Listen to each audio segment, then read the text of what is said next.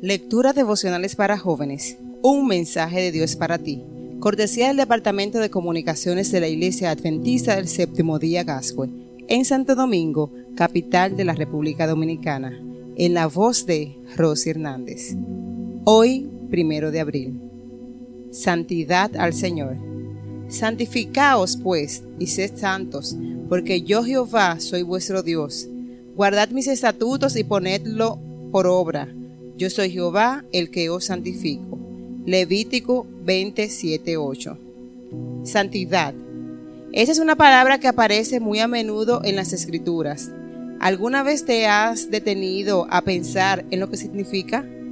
Probablemente te imagina a un Dios inflexible, con cara de viejo malhumorado, que exige la perfección de sus hijos y ni un poco menos que eso. Pero resulta interesante comparar varios de los pasajes donde aparece el tema de la santidad. Por ejemplo, en el versículo de hoy Dios da la orden que nos santifiquemos, pero al mismo tiempo termina el versículo diciendo que Él es que nos santifica. El Dios que santifica aparece en un momento muy especial del pueblo, cuando se ha llevado a cabo el éxodo, o sea, el rescate o la liberación del pueblo de la esclavitud egipcia. Por eso el libro de Levítico, el tema de la santificación, cobra importancia, porque en él se sugieren el estilo de vida y el sistema de adoración de un pueblo que ya no está en esclavitud.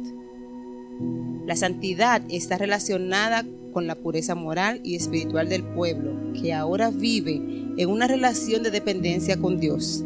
La santidad para los israelitas implicaba que Dios los había escogido, los había apartado y ahora ellos los reconocían como su Dios, como su dueño.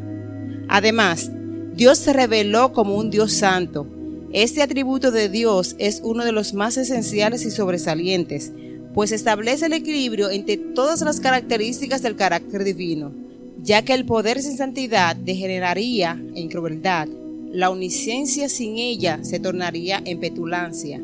La justicia que no va acompañada de santidad se puede transformar en venganza.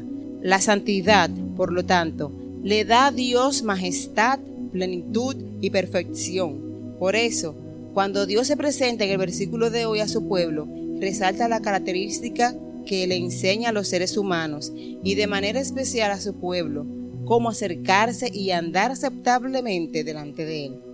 El Dios que santifica es la clara expresión del propósito divino de elegir un pueblo exclusivamente para Él, separado de todo lo que es malo y apartado de la corrupción. El otro elemento que se destaca en este pasaje es que nosotros, por nosotros mismos, no podemos producir la santidad.